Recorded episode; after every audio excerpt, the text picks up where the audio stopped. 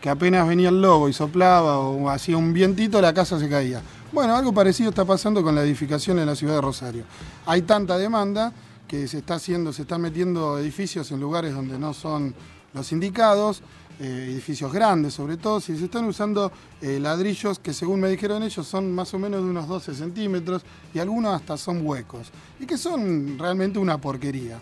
Casualmente la semana pasada tuve que ir al Banco de Santa Fe y miraba esas tremendas edificaciones que, tenían los edificios, eh, valga la redundancia, desde hace 50 años para atrás, sobre todo los de principios del siglo XX, eh, qué sé yo, el edificio del Correo Central, por ejemplo, un edificio que es de 1907, si no mal recuerdo, porque estuve googleando el otro día para, para investigar un poco más, el edificio de la Sala Labardé, esas edificaciones que hay eh, arriba de la esquina de la oportunidad, Está bueno por ahí ir caminando de vez en cuando y mirar para arriba, porque a veces se ven porquerías como las que están haciendo ahora y a veces no, a veces se ven cosas un poco más copadas.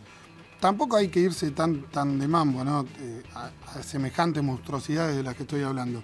Sino casas. Uno, esta casa donde están laburando los albañiles conocidos míos, por ejemplo, les costaba romper la pared. Claro, son albañiles de 20 años para acá. Y todas las paredes de 20 años para acá son una porquería. Con un, con un fierrito más o menos la rompes hacer un agujero y son paredes que se hicieron 40 años eh, para atrás, no, porque están hechos de mejor manera, con mejor calidad. Pensaba que lo mismo pasa con la música. Uno prende la radio, escucha canciones de porquería, pero no de porquería porque son feas, sino de porquería porque están hechas para pasar el tiempo, como estas casitas que se arman ahora para ocupar lugares que están, que están ahí y que tienen que ser ocupados de alguna manera. Hay canciones que están hechas solamente para rellenar espacios de radio. ¿Por qué? Porque ahora estamos viviendo en una etapa en que las bandas no hacen más discos, sino que hacen canciones. Canciones para entrar en un ranking, para pegar un hit y para ocupar solamente un espacio de unos, apenas unos años en una radio. Y que después no sirve más para nada. Algo parecido dijo Lito Nevia. El otro día leía unas declaraciones y comparaba esto de las edificaciones con las canciones. Arbitrariamente, porque nosotros no pretendemos editorializar con la primera canción que ponemos en este programa, pensé automáticamente en cantautores rosarinos que hacen canciones que por ahí no se conocen absolutamente para nada y que sin embargo yo creo que van a resistir el paso del tiempo. Y pensé en Juan Ignacio Fabre, algunos le dicen Juani, y en un tema particular del álbum Fuera de la Soledad que quiero que escuchemos ahora.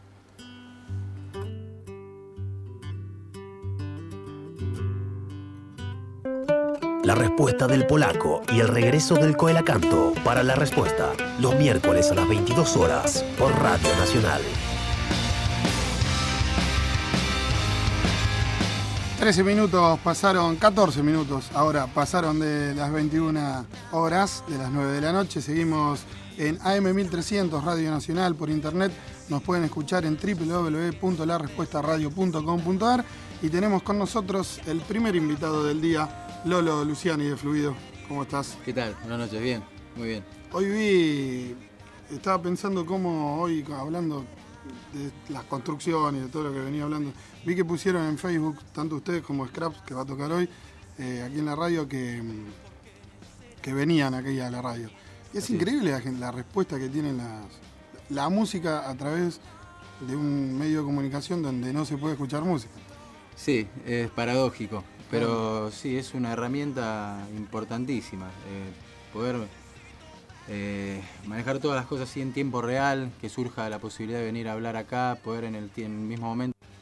Eh, con el rock arranqué con Yo empecé a estudiar piano hacia los siete años en mm. conservatorio. Después medio que me alejé de, de, las teclas, me dediqué al rock con Rejunte a cantar. Le contamos a la gente que escucha AM Radio Nacional, que Rejunte fue una banda de los años, segunda mitad de los 90, eh, musicalmente más ligada al grunge, eh, de alguna manera, ¿no? Sí, sí, podría decirse.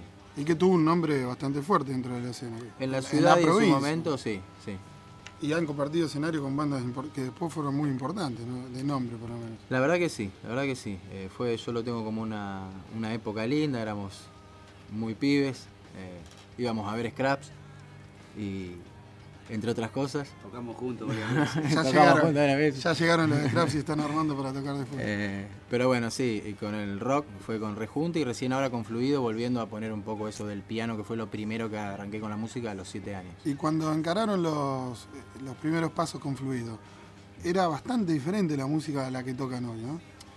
Era bastante diferente. Mira, eh, en ese momento éramos dos guitarras y quien era la otra guitarra, que hoy por hoy no está, era por ahí un poco junto con Rolo y con Juan, que en ese momento cantaba, me acuerdo, eh, los, fundadores de este proyecto fluido. Mm. Al cual que se inició sin voz. Claro, al cual yo me sumé en un momento, ¿no? Mm. Eh, cuando Juan, que era el que cantaba, se fue a, a Estados Unidos, que estuvo seis años, y quedó como esa vacante y Rejunte también se había disuelto porque se habían ido varios a Europa, porque fue la mm. época del 2002 y todo ese, desastre. Em, fue que yo me sumo a Fluido como un proyecto que ya tenía una identidad musical, que a lo mejor tenía mucho que ver con eso que se lo relacionó siempre del new metal. Eh, Era como un poco más violenta. Claro, una cosa hasta inclusive más... Eh, más yanqueada, que con lo mm. cual yo nunca me identifiqué demasiado. Pero bueno, como yo me sumé a un proyecto, estaba como medio, eh, como que tenía que adaptarme sí, tenía que buscar tu lugar. Claro. Después ya cuando quedamos solamente con Rolo y, ya no éramos dos guitarras, la banda empezó a tomar un poco más de identidad y, no seguía por ese camino que a lo mejor se seguía también por integrantes que ya no estaban, hmm. digamos. Entonces cuando hubo ese cambio que quedamos con una sola guitarra, me parece que fue el, primer, eh, el primer paso en el que Fluido empezó a buscar un poco más su identidad. Eh, y hacer algo que tenga más que ver con lo que somos nosotros eh, sin mirar tanto hacia afuera, digamos. Y bueno, de a poco se fue logrando, en complemento ya se, se vio un poco más y creo que ahora en este disco recién nos sentimos que, que, logramos algo más personal. Sí, y más allá de los gustos musicales o de lo, de lo que con lo que te identificás vos, mm, creo que también, o me lo confirmarás vos, ¿no? También crecieron ustedes creo que cuando uno crece busca otras cosas, lee otras cosas, mm. mira otras cosas en la tele, le gustan otras chicas y le gusta otra música también. Eso que se vincula con la música a la hora de, hacer una canción. Yo creo que sí, o sea, eh, digo humildemente, la madurez de uno eh, de alguna forma la plasma también en, lo que hace y, lo toma también con, más responsabilidad y más compromiso. Tiene que, más que ver con lo que es uno, ¿no? Mm. Lo que empieza como una cosa de hobby y de, se vuelve un proyecto, se termina, si uno realmente lo siente y lo, lleva todo el año, todos los años que lo llevamos, termina volviéndose uno mismo, ¿no es cierto? Nosotros, fluido, eh, gracias. Eh, hoy por hoy somos eh, es, nuestra nuestra forma de mostrarnos nosotros como somos y bueno buscando siempre una evolución y un crecimiento que bueno esperamos lograrlo y, y, seguir de alguna forma lográndolo si es que es así a través de los discos que saquemos sí en los otros materiales que habían grabado por ahí nosotros, los periodistas, digo, y la gente lo relacionaba con, el estilo de música que nombraste, New Metal, y ustedes mismos a veces se encargaban de decirnos a nosotros que no eran New Metal, que eran más ligados al pop, inclusive hasta pop metal. Sí.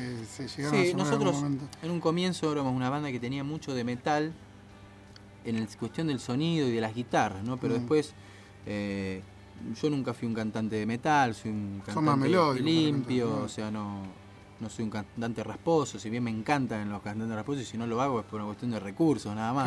Y por ahí por lo que uno elige también hacer y desarrollar. Eh, pero tenía esa, esa, combinación, ¿no es cierto? Pero el new metal es algo muy de, Estados Unidos, muy del rap con el grito, y nosotros creo que siempre estuvimos bastante lejos de eso. Pero a lo que quería llegar, este disco, eh, hoy lo escuchamos y no lo relacionamos directamente con un estilo con un estilo catalogado en una disquería. Eh, mm. Eso me imagino que los pone más contentos, lograr eso. La verdad que sí. Eh, eso lo remarcamos siempre cuando comparamos eh, en órbita con complementos. Complementos es un disco más homogéneo. Nosotros es como que se buscó un sonido y un concepto que más o menos se mantiene desde el principio hasta el fin del disco. Si bien por ahí cada tema puede tener su particularidad, el disco tiene un sonido, un concepto que se mantiene. En mm. este, inclusive era una búsqueda, ¿no? Fue medio intencional en el sentido que por ahí pasaban cosas que se nos iban un poco del margen y las vetábamos. En este caso no, en este caso eh, simplemente eh, dejamos que si alguna canción nos gustaba y nos llegaba o simplemente algo nos hacía creer en la canción, era motivo suficiente como para incluirla. Y eso hizo que eh, no se limite en el estilo, que pueda salir un tema muy rockero y que caiga una canción intermedia, como una balada, como un tema muy largo, sin que haya un, o sea, este disco no tiene un concepto generalizado. Cada tema Mm. tiene su particularidad y de hecho cada tema fue mezclado para lo que pedía ese tema, a diferencia de, de complementos que tiene como una mezcla general. Es bueno lo que contás, porque uno eh, previamente, si ve el nombre del disco, se llama En órbita, y ve el, el diseño que tiene el disco en la tapa, que me dijiste recién que era, y ya me olvidé, Es el símbolo de la transmutación humana. exactamente, y ve que el símbolo de la transmutación humana va llevando, va guiando eh, los números de los temas del disco. Podría pensar en un material conceptual, pero sin embargo...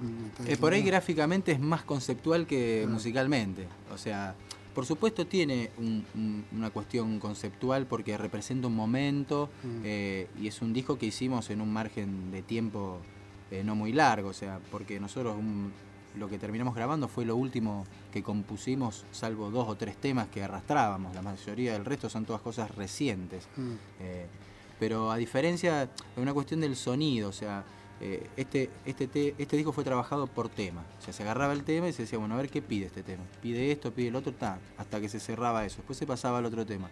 En el otro disco fue diferente, como que se buscó un concepto, un sonido de banda y dijimos, bueno, esto es lo que va, pum, y se aplicó a todos los temas. Esa es la diferencia, tanto en el sonido como en lo compositivo. Se pueden comunicar con nosotros eh, vía mensaje de texto al 155-972-646. Lo pueden hacer al fijo 449-6071, que es un contestador ahí, o hay otro teléfono que es 425-9418. 425-9418 0341 en las características de Rosario. Si no, también pueden mandar un mail a la respuesta radio arroba gmail.com. Lolo, te agradezco que hayas venido y No, un placer. te despido con En órbita, un tema del disco que lleva el mismo nombre. Bueno, dale, un gustazo. Desde